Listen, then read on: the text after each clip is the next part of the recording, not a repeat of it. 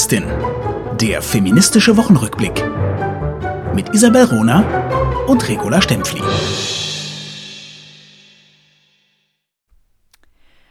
Alle Demokratien sind sich ähnlich, alle Diktaturen verschieden. Willkommen zur dieswöchentlichen Folge der Die Podcastin. Am Mikrofon hier Regula Stempfli und mir gegenüber in Berlin sitzt Isabel Rohner. Hallo Isabel Rohner. Hi, ich grüße dich. Was für ein Tag. 26.09. großer Wahltag, nicht nur in Deutschland, nicht nur in Berlin, wir haben auch gewählt, nicht nur in Mecklenburg-Vorpommern, auch in der Schweiz. Absolut. Und deshalb machen wir eine kurze äh, Wahlanalyse, sowohl der Schweiz als auch von Deutschland. Magst du gerade beginnen mit der Schweiz, Isabel Runer? Was hatten wir gestern für einen Abstimmungssonntag? Wir hatten in der Schweiz gestern das große, wenn auch späte Vergnügen, uns mit der Ehe für alle auseinandersetzen zu können als Stimmvolk. Und um es vorwegzunehmen, die Ehe für alle wurde angenommen von den Schweizerinnen und Schweizern. Also das schon mal sehr, sehr positiv. Und 64, zwar mit großem Mehr, Entschuldigung, ja. Zwei Drittel genau. mehr, ne? Ja. 64 Prozent der äh, Leute, die zur Wahl gegangen sind, haben Ja gesagt. Jetzt dürfen auch homosexuelle Paare ähm, eine Ehe eingehen. Das Ganze hat einen ähm, doch auch noch mal großen Schatten, ehrlich gesagt, diesen, mhm. dieser Abstimmungssonntag. Denn die Stimmbeteiligung in der Schweiz ist desaströs und peinlich tief. Mhm. Sie lag gestern bei noch nicht einmal 52 Prozent. 52 Prozent. Und ich habe mir wirklich an den Kopf gegriffen, als ich gesehen habe heute Morgen, es gibt die ersten Schweizer Medien, die sagen, das ist eine hohe Beteiligung, weil die Beteiligung nämlich in den letzten Jahren auch schon mal unter 50 Prozent liegt. Ich finde, das geht nicht, dass man das hoch betitelt. Ich finde, da muss man sagen, es ist peinlich, es ist eine Schande für die Demokratie. Wir müssen als, als Schweiz auch etwas tun, mehr Leute da, dafür zu gewinnen. Unsere Demokratie geht ja sehr, sehr weit, direkte Demokratie. Viele Länder beneiden die Schweiz um ihr System, was Vor- und Nachteile hat, aber trotzdem. Aber 52 Prozent der Wahlbeteiligten, die dann am Ende an die Urne gehen, das ist einfach viel zu wenig. Hm. Wir haben uns nicht abgesprochen und I beg to differ, äh, liebe Isabel Rohner. Es ist tatsächlich eine hohe Beteiligung und es ist angesichts der äh, Systeme in der Schweiz, der direkten Demokratie, äh, sehr wirklich sehr positiv zu werten, weil die durchschnittliche Beteiligung nur bei 46 Prozent liegt. Übrigens ähnlich wie bei den Wahlen zum Europäischen Parlament. Selbstverständlich hast du recht, dass eine Wahlbeteiligung in der Demokratie sehr viel höher äh, liegen müsste. Ja. Andererseits ist es aber auch ein Zeichen der Stabilität. Aber ich, da müssten wir mm. tatsächlich jetzt mm. ein politologisches Seminar darüber abhalten, was eigentlich Wahlbeteiligungen aussagen. Respektive in der Schweiz geht es ja um Abstimmungsbeteiligungen. Und es kann sehr wohl, könnte ich gut argumentieren, dass eine eher niedrige äh, Abstimmungsbeteiligung auch ein Zeichen der Stabilität ist. Aber diese Diskussion ja, wollen wir hier nicht führen. Nee, müssen wir auch jetzt nicht führen. Trotzdem finde ich das auch wichtig, einfach mal zu sagen, das müsste nicht so sein. Und 52 Prozent, nur die Hälfte, ist wenig. Weil das sagt auch, dass einfach die Hälfte ihr demokratisches Recht nicht für wichtig erachtet, weißt du? Ja. Und wenn man dann in die Geschichte guckt und weiß, weiß, wie viel Kampf ähm, dahinter steckt, ist es für mich persönlich enttäuschend. Ja, für dich persönlich ist es enttäuschend. Für mich als Politologin würde ich das ganz anders bewerten, weil äh, Systeme, die hundertprozentige Teilnahme zeigen oder sehr hohe Teilnahme zeigen, äh, sehr oft zentralistische und totalitäre Systeme sind. Deshalb Punkt wir nehmen, dich, wir nehmen diese Diskussion gerne nochmals auf. Ich finde es wirklich ein großer Erfolg eines so großen Mehrs für die Ehe für alle in der Schweiz. Also wir dürfen nicht vergessen, selbst der Kanton Schweiz Schweiz, also selbst die urkonservativsten Altdemokra äh, äh, äh, eher altertümlichen Männerdemokratien, ja. genau, haben dafür gestimmt. Also, Sämtliche und, Kantone haben dafür und gestimmt. Und ich lag zum ersten Mal falsch, liebe Ronerin. Das ist doch auch falsch. mal schön, oder? Ich hatte, ja, es, äh, es hat mich aber eigentlich äh, erschüttert und ich habe eine Erklärung des, äh, dazu, weil wir den Mediendiskurs so engmaschig auch beobachten, habe ich gemerkt, wie ich viel zu sehr auf die Medien gehört habe, die der False Balance eben Gewicht gegeben haben, nämlich den Gegnern äh, mm. der Ehe für alle so viel Plattform gegeben. Und daraus habe ich dann geschlossen, in den letzten, sagen wir, zehn Tagen bei dieser Vorlage Ehe für alle, habe ich plötzlich gedacht, oh my dear, das könnte ganz wahnsinnig schief ah, laufen. Weißt du, ich war Und das fand ich eine, einen spannenden, das fand ich wirklich einen äh, spannenden Prozess jetzt als Politologin. Total. Ich war jetzt zehn Tage in der Schweiz und ich habe gestaunt, wie viele junge Menschen aktiv Wahlkampf gegen die Ehe für alle gemacht haben in, in der Stadt, in den Regionen, wo ich unterwegs war. Und ich habe mich wirklich gewundert. Ich fand die wahnsinnig präsent, von daher teile ich deine Einschätzung. Ich fand die in den Straßen wahnsinnig präsent. Und ich freue mich, ne? also, dass, ähm, dass die sich nicht haben durchsetzen können. Mhm. Und äh, sage nur an alle Heterosexuellen da draußen, die jetzt Angst haben, weil die Ehe für alle auch in die Schweiz kommt. Niemand zwingt euch einen gleichgeschlechtlichen Partner oder eine gleichgeschlechtliche Partnerin zu ehelichen. Wahrscheinlich will euch auch einfach niemand. das lassen wir jetzt einfach mal so stehen. Mit, so, meiner, mit meiner Bemerkung, die Jugend ist überhaupt nicht immer äh, quasi fortschrittlich und progressiv, wie sie die Medien gerne darstellen. Im Gegenteil, es gibt nichts Reaktionäreres als manchmal die Jugend. Aber auch darüber äh, wollen, können wir mal länger diskutieren, quasi über Generationen und Politik. Kommen wir zu den großen Wahljahr 2021 und dem 26. September in Deutschland. Eine kurze Einschätzung darf ich beginnen. Na klar, Bundestagswahl. Bundestagswahl werde ich. Wahlbeteiligung übrigens, liebe Schweizerinnen und Schweizer, 76,6 Prozent. Das ist eine Wahlbeteiligung, die sich sehen lassen kann. Sie dürfen nur alle vier Jahre. Isabel Rohner, ich werde immer wieder Gegenrede leisten. das sollst du auch, aber ich auch, weißt du? Ich, ich finde, Dreiviertelbeteiligung ist okay. Ist ich finde, okay, die Hälfte ist peinlich. Ja, so, also jetzt eine äh, äh, kurze Einschätzung von mir als Politologin. Das erste ist, die Wahlen am 26. September 2021 in Deutschland waren ein großartiges und wichtiges Zeichen für die Demokratie. Diese Wahlen haben nämlich der Inhaltslehre der Medien und dem politischen Wahlkampf der Parteien widersprochen, nämlich die Bürgerinnen und Bürger haben mit diesen unterschiedlichen, vielfältigen, diversen, föderalistisch ganz anders gestalteten und den politischen Debatten gezeigt, dass sie eben Vielfalt auch wählen. Was die Medien beklagen, ach, es gibt keine äh, große Koalition, respektive es gibt keinen, keine einzige starke Regierungspartei. Das wird vielleicht Ampel geben, das wird vielleicht Jamaika geben, das wird vielleicht eine Regierung mit Minderheitsbeteiligung geben, das ist ja auch möglich.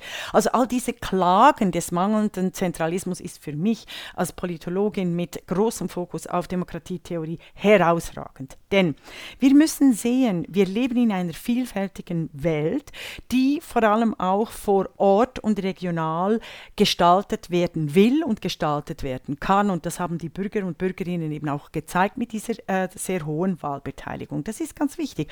Und wir haben beispielsweise 8% von Parteien und Basisbewegungen, die jetzt mm, nicht im mm. Bundestag äh, vertreten sein werden, die aber eben auch Ausdruck der Vielfalt der Parteien, der großen äh, und diese großen Verteilung der Prozentpunkte auf unterschiedliche politische Gewichtungen hin. Und es, es, wirklich, das ist mir ganz wichtig, dass das die Hörerinnen und Hörer begreifen.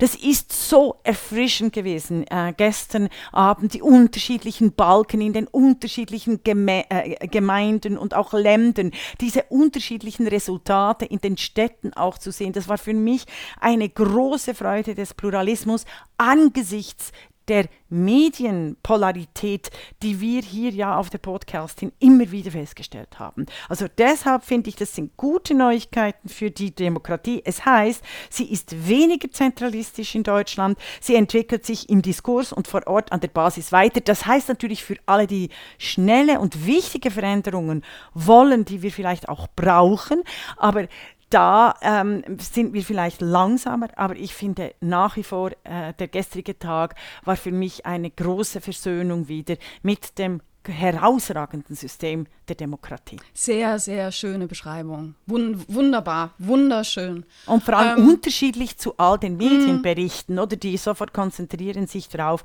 oh, Hilfe, wir haben äh, keine zentralistische Mehrheiten, wir wissen noch nicht genau, wer Kanzler, Kanzlerin wird. Das, das wusste man 2017 auch nicht, weißt du?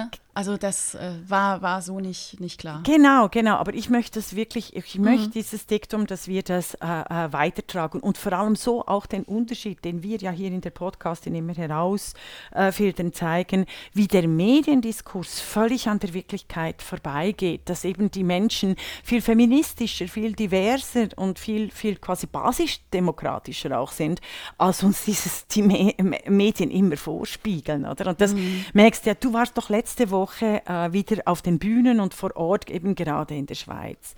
Und ähm, da hast du da nicht auch gemerkt, dass die Menschen viel besser sind, als dass du, dass wir so quasi in den Medien verbreitet kriegen. Du, mich hat das total berührt. Ich hatte zum ersten Mal wieder ah. eine Veranstaltung mit 100 Personen in einem Raum, alle, mhm. alle geimpft oder genesen und mhm. das nachgewiesen. Also von daher auch eine sichere Veranstaltung. Mich hat das total berührt, wieder mal mit Leuten zu reden, zu diskutieren. Mhm. Das fand ich ganz toll. Ich habe noch einen Punkt, den ich ergänzen würde zu deiner Beschreibung, äh, einen positiven Punkt und dann habe ich äh, wieder mal einen Schattenpunkt, einen oh. großen, mhm. eine Relativierung. Also positiv finde ich, dass die AfD nicht weiter erstarkt ist, sondern Prozentpunkte eingebüßt hat äh, in der Bundestagswahl. Nicht sehr viel, mhm. aber doch irgendwie anderthalb Prozent äh, mhm. Und das ist sehr gut. Anders sieht es übrigens aus, oder anders, mhm. auch eingebüßt hat sie glücklicherweise in Berlin. Da wurde auch äh, gewählt, also das, äh, das Landesparlament von, vom Land Berlin. Genau, Und da hat davon. sich die AfD mal eben halbiert. Ne? Also die Berliner Berlinerinnen und Berliner wollen die AfD nicht. Also ganz klares Votum. Ja. Aber zurück zur, zur Bundestagswahl.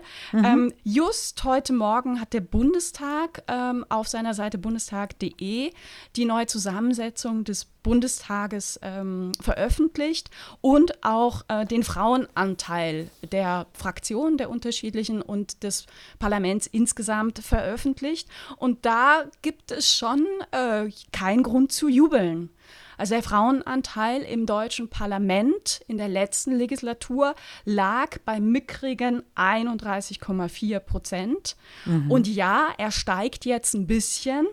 Mhm. Aber es ist immer noch peinlich. Also aktuell, der neue Bundestag wird einen Frauenanteil von 34,69 Prozent haben. Mhm. Das heißt ein Drittel Frauen. Und das ist einfach zu wenig für eine Demokratie im Jahr wie 20 Deutschland im Jahr 2021 sowieso und 100 Jahre, äh, mehr als über 100 Jahre nach dem Frauenwahlrecht sowieso. Hast du recht. Danke für diesen Hinweis, zumal der ähm, Bundestag mit 735 Mitgliedern der größte ist. Äh, seit ja. den es seit und, äh, und da 735 Sitze, du sagst ja. es ganz richtig, 255 Frauen. Mhm, und die nicht. sind sehr, sehr unterschiedlich verteilt in den ja. jeweiligen Fraktionen. Ähm, und, und da gibt es einfach, einfach Parteien, die einen riesen Nachholbedarf haben, strukturell. Und die, die müssen, müssen daran im, im mhm. Sinne unserer Demokratie. Und da ist ganz klar, also eben, äh, äh also jede Prozent Punkt weniger für die AfD heißt ein, ein, ein Sitz mehr für die Frauen. Darüber äh, täuschten selbst die, die rechten, schicken, lesbischen Weibels nicht äh, darüber hinweg. Also das ist ganz wichtig. Je rechter Parteien sich positionieren im politischen Spektrum, umso weniger Frauen sind äh, nicht nur auf den Listen, sondern mm. werden auch gewählt. Das Entgegen der Rhetorik dieses neuen rechten Feminismus, den auch die Medien gerne transportieren und so ja. quasi zur, zur uh, Propaganda dieser uh, neuen, sogenannten neuen Weiblichkeit, die einfach nichts anderes ist als anti antimenschlich und antifeministische äh, äh, Parteiprogramme der Nationalsozialismen wieder aufatmen. Ja, ja, also auch da übrigens, da gibt es jetzt noch keine finalen Zahlen, aber es gibt Zahlen, die, ähm, die dennoch schon mal äh, jetzt genannt werden können. Ne? Bei der letzten Bundestagswahl, also als 2017 ähm, Angela Merkel ähm, antrat als Spitzenkandidatin für die Union, war es so, dass jede dritte Frau, die zur Wahl gegangen ist, mhm. ihr Kreuz bei der Union gemacht hat. Jede dritte, also mhm. 29 Prozent, also knapp unter äh, ja. jede dritte, ne? 29 Prozent. Und ähm, es gab vor der Wahl jetzt eine Befragung. Ähm, wo schon absehbar war, die, die, Frauen verändern ihr Wahlverhalten, jetzt wo Merkel eben nicht mehr angetreten mhm, ist. Mhm. Und vor der Wahl war die ähm, Prognose, ähm, nee, eben keine Prognose. Prognose ist ja Zukunft und das war eine Befragung in der letzten Woche ne, ja. über das Wahlverhalten. Da sagte jede vierte Frau, ähm, dass, dass, sie ihr Kreuz, die, ihr Kreuz ja. bei der Union machen wird. Und jetzt ist es so, dass die SPD, das kann man schon sagen, ungeheuer gewonnen hat an Frauenstimmen. Also da war es letzt, bei der letzten Wahl lag die SPD bei 20,5 äh, Prozent und genau 20,5 Prozent der Frauen, die zur Wahl gegangen sind, haben ihr Kreuz auch bei der SPD gemacht. Und jetzt sind es 26 Prozent der Frauen. Mhm. mhm. Das heißt, ähm, da deutlich mehr ähm, Zugeständnisse, Befürwortung von, von den Frauen. Finde ja. ich, find ich interessant. Ja, und genau das wird auch nicht immer sehr interessant, weil das sollte die Schlagzeile der Medien sein. Die Frauen haben nämlich ähm, Scholz zum Wahlsieg, respektive der SPD zum Wahlsieg verholfen. Genau wegen deiner Analyse, die du sehr gut aufgenommen hast, der äh, Wählerinnenbewegung weg von der frauenfreien CDU nach Post Angela Merkel hin zur hoffentlich, also mit Hoffnungen verbunden, eher frauenfreundlichen SPD. Und genau ja. das ist kein äh, Thema, weil ich denke, da spielte tatsächlich es eine große große Rolle, dass äh, Frauen, die äh, vor vier Jahren noch die CDU gewählt haben, also mit Angela Merkel, also mm. diesen Frauen, also die, die sich auch einfach einen, einen ganz anderen Kurs erwartet haben äh, als beispielsweise bei den Grünen, dass die die Grünen nicht wählen konnten, also in dieser Wählerinnenbewegung, weil die Grünen, die Grüne Partei, in ihren politischen Positionen, jetzt abgesehen vom Personal, aber in ihren politischen Positionen von mir aus gesehen äh, und wahrscheinlich auch von diesen Wechselwählerinnen aus gesehen, äh, äh, antifeministische Positionen in der menschenfeindlichen Prostitution vertritt, nämlich eben, dass die als äh, Sexarbeit äh, ver, ver, äh, verherrlicht im ja. wahrsten Sinne des Wortes und dass die Grünen auch äh, puncto Islamisierung überhaupt kein äh, kein äh, Terrordetektor und Antifeminismusdetektor äh, zeigen, weil eben diese, der, der linke Antisemitismus vor allem auch bei grünen Abgeordneten feststellbar war. Und ich denke, da spielt natürlich in diesen Wechselwählerinnen, die ja eigentlich von der CDU quasi äh, äh, zu, zu den Grünen hätten äh, gehen können, weil die Grünen teilweise auch konservative Werte vertreten, dass das eben nicht stattgefunden hat, sondern mhm. sie zur SPD gingen.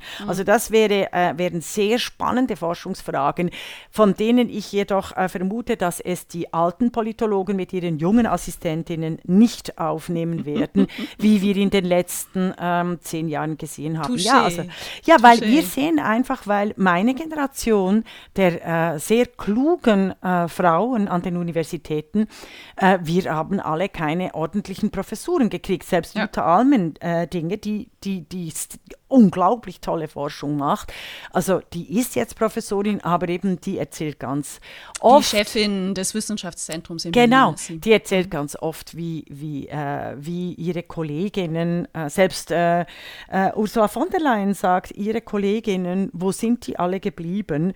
Ähm, und das ist ganz klar, das war teilweise ein Wissenschaftsmobbing äh, von den äh, viel besser qualifizierten Kandidieren, Kandid Kolleginnen ja. also äh, ja. Zeitalter. Und das sehen wir eben in der Politologie massiv. Womit ich zur FDP komme, aber ist es nur ganz schnell etwas zur FDP, weil auf Twitter war Sag, ein, gerne. Auf mhm. Twitter war ein ganz äh, spannender Tweet.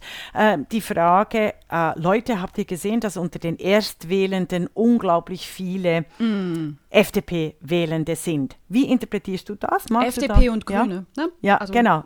Ja, aber die FDP. Beide, beide ungefähr 23 Prozent bei den ja, Erstwählerinnen ja. und Erstwählern. Ah, okay, sehr gut. Also, äh, ich hätte da eine These. Gerne. Eben Bin deshalb auf deine, ich und ne? sage genau und habe wahrscheinlich die Gegenthese. ja, wahrscheinlich.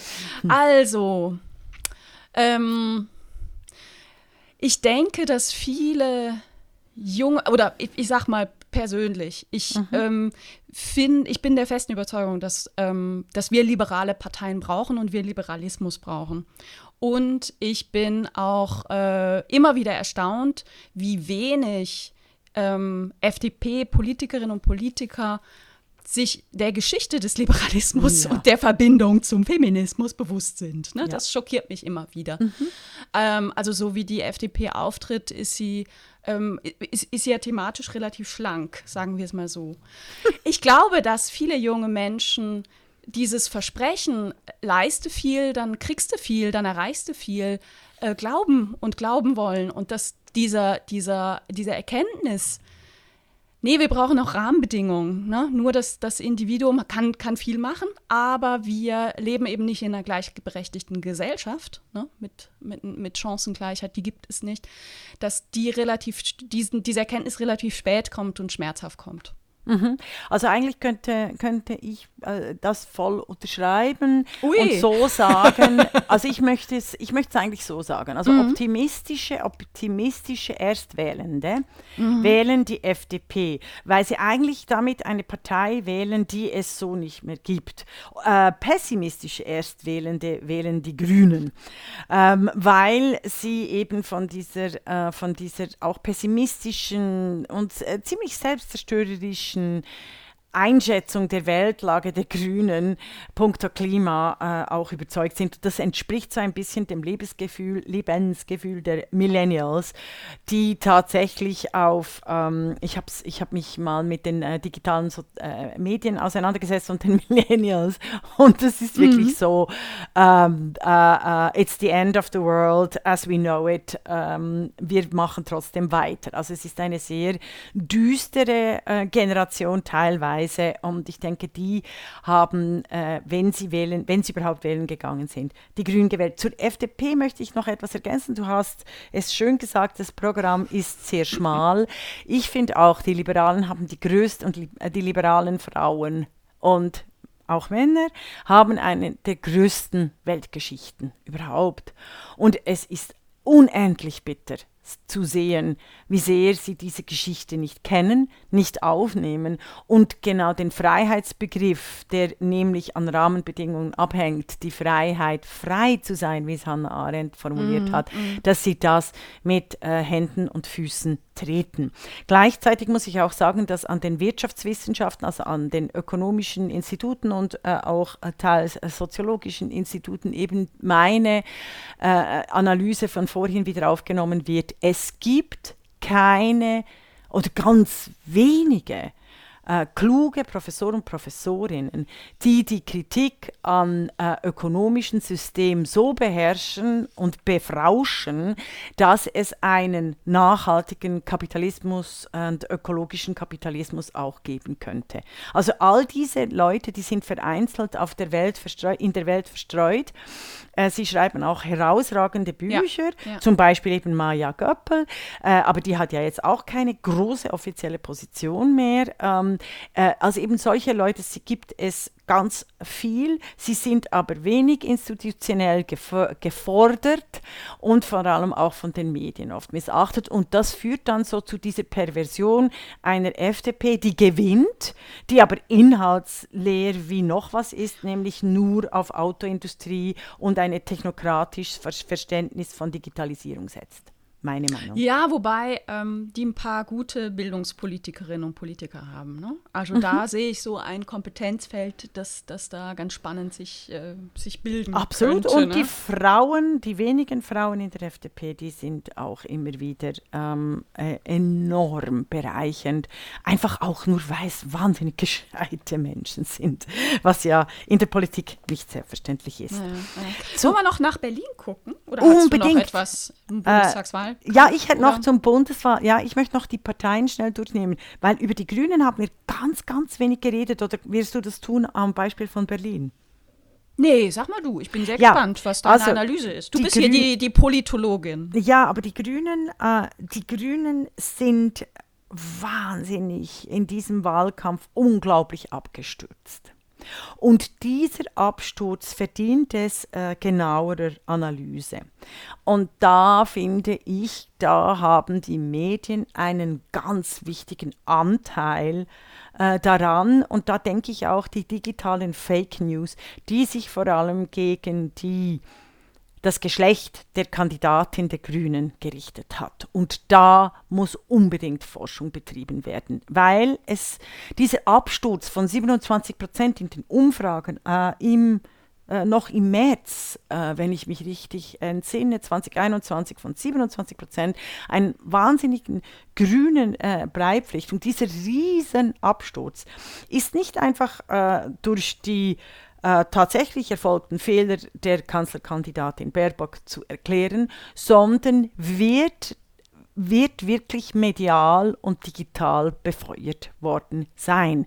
Weil ich nämlich in der politischen Männlichkeit von Frau Kaiser und in den äh, Shoshana Subovs und in meinen Studien festgestellt habe, in, ah, und Ingrid Brodnik festgestellt habe in meinen Forschungen zu Hate Speech, die sich immer gegen die Frauen richtet und vor allem mm, gegen die mm. Frauen in der Politik. Und dass dieser Effekt oder der ständigen Repetition und des überproportionalen Anteils der Fake News äh, Annalena Baerbock betreffend, äh, dass der einen massiv wichtigen Anteil, also eben Facebook, Facebook hat Jan Böhmermann in seiner Sendung durchgenommen, leider den geschlechtsspezifischen Aspekt völlig vergessen, was ein Skandal ist, äh, und auch wieder nur einen Experten befragt und keine Expertin, die es nämlich die besseren sind, punkto digitaler, äh, äh, Absturz von äh, Frauen in der Öffentlichkeit. Ich glaube, das ist einer der wichtigsten Gründe, weshalb die Grünen so massiv schlecht abgeschnitten haben, Weg, neben meinen inhaltlichen Kriterien mm, ich, der Wechselwählerinnen. Ich, ich, teile deine Analyse nicht ganz. Mhm.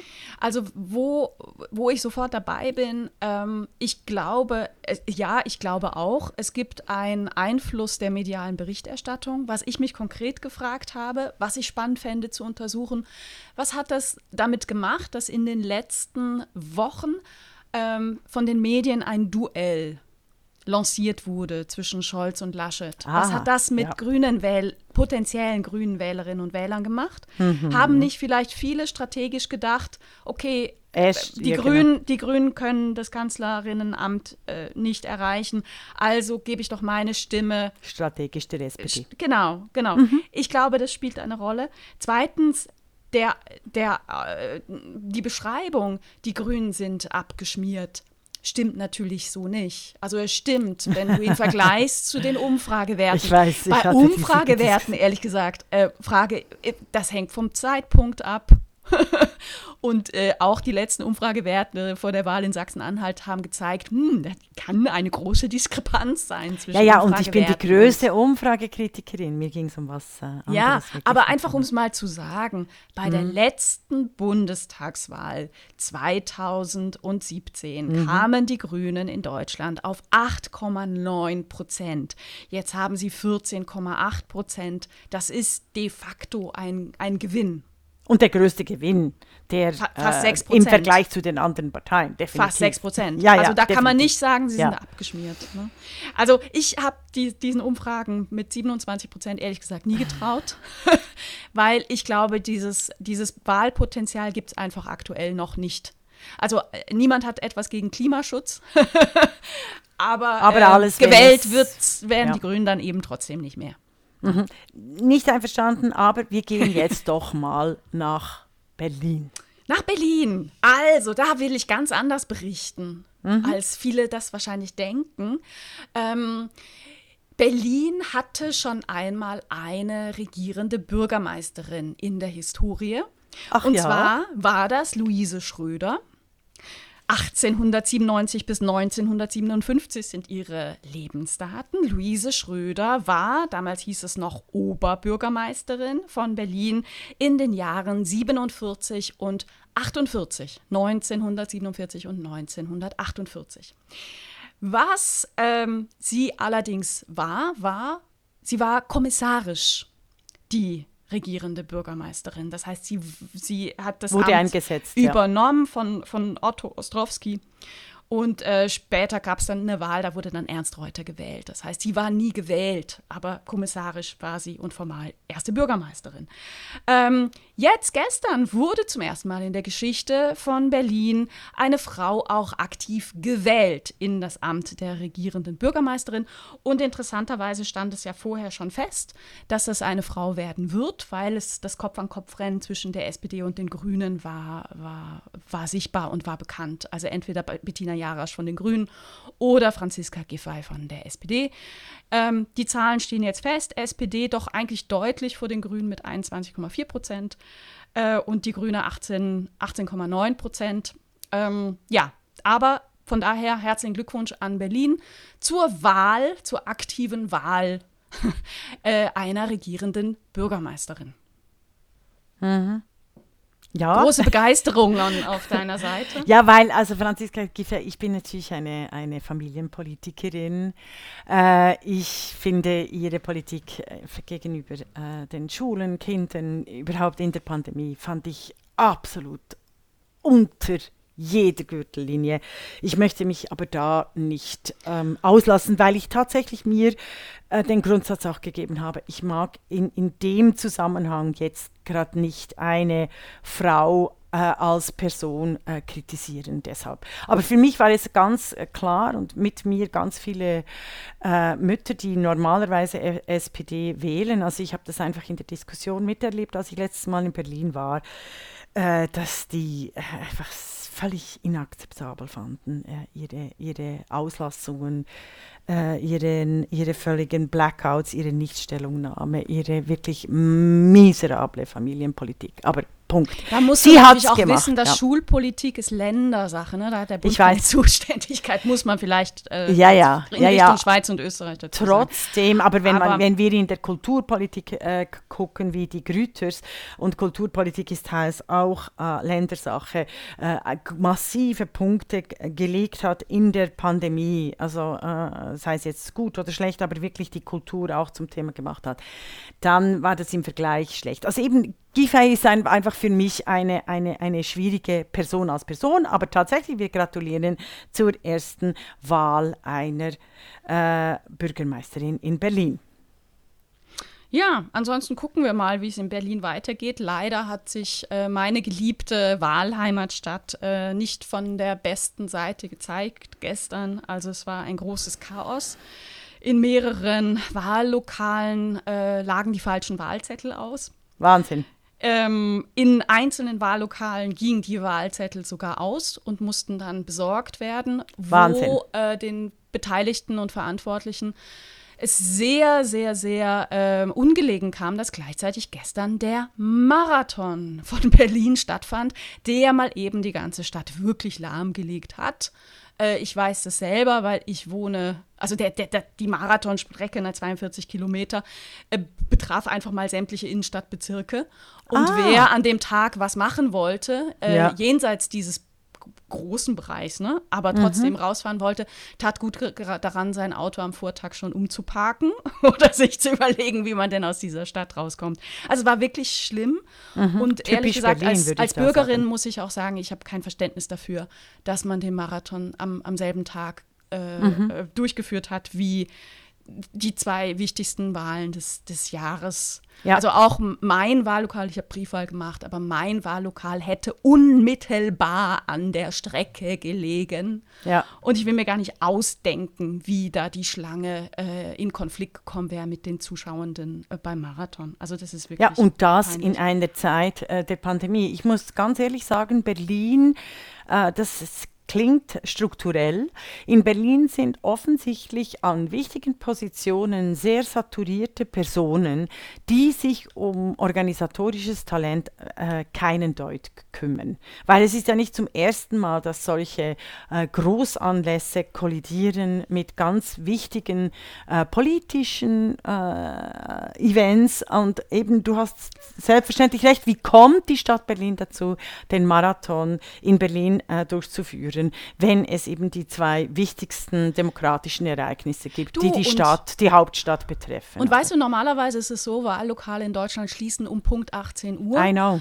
In Berlin war es so, dass einfach noch so viele Leute nicht wählen konnten, ne, weil mhm. es keine Wahlzettel mehr gab, dass die Verantwortlichen dann gesagt haben, die, die in der Schlange stehen, die dürfen noch wählen. Mhm. Und zum Teil war das eben äh, erst nach 19 Uhr noch der Fall, wo ja schon Hochrechnungen veröffentlicht worden sind. Ja. Also es ist ähm, rechtlich auch echt mehr als eine Grauzone, wenn Definitiv, definitiv, äh, Runerin, da hast du so recht. Und vor allem hast du auch, also auf Twitter war es sehr lustig zu sehen, wir müssten unbedingt ein Wahlbeobachtungsteam nach Berlin schicken bei den nächsten Wahlen, weil die Berliner offenbar nicht imstande sind, eben äh, die wichtigsten demokratischen äh, Ereig Ereignisse, demokratischen Partizipationsmöglichkeiten äh, für die Bürger und Bürgerinnen anständig zu organisieren. Also ich war auch fassungslos, als ich das las. Und ich finde, da müssten die Verantwortlichen tatsächlich auch Verantwortung übernehmen und zurücktreten, respektive diese Beamten, die Spitzenbeamten, die das zu verantworten haben, äh, auch vielleicht ausgewechselt werden mit hochkompetenten Frauen, denen es nie passiert wäre, äh, gleichzeitig eines der größten Sportevents durchzuführen mit den wichtigsten demokratischen äh, Ereignissen der Hauptstadt und des Landes. Ja, ja, ja, Das war ein Rundumschlag von uns ja, zum großen ich, Wahltag. Ähm, ja, ich will noch nicht gerade fertig machen, aber ich weiß, wir müssen uns beeilen. Ich möchte noch ein Wort zu den Expertinnen äh, sagen. Oh ja, äh, bitte. Äh, Isabel, ja. ah, hast du keines? Weil ich finde, die Männerdominanz in politischen Themen, auch in den Umfragen, in den Wahlanalysen, die ständig von alten Männern mit vielleicht ein paar jungen Frauen ergänzt werden, die war mehr als peinlich in den Medien. Wie gesagt, ich finde, die Bürger und Bürgerinnen Deutschlands haben viel besser gewählt, als die Medien hier über den Wahlkampf und Information äh, der äh, Bundestagswahl berichtet haben. Und ich hatte noch ein besonderes Zückerchen, das ich auch auf Twitter gefunden habe.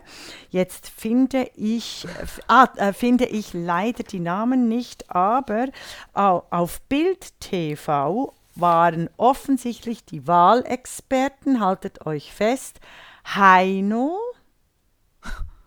Katharina Witt und Thomas Gottschalk. Jetzt habe ich den Satz gefunden. Auf Bild TV diskutierten Katharina Witt, Thomas Gottschalk und Heino die Wahl. Es ist wirklich wahr. Dies ist ungefähr so, wenn Hannah Arendt 1900, was war das, 54 gefragt worden wäre, das Wunder von Berlin, äh, das Wunder von Bern zu kommentieren.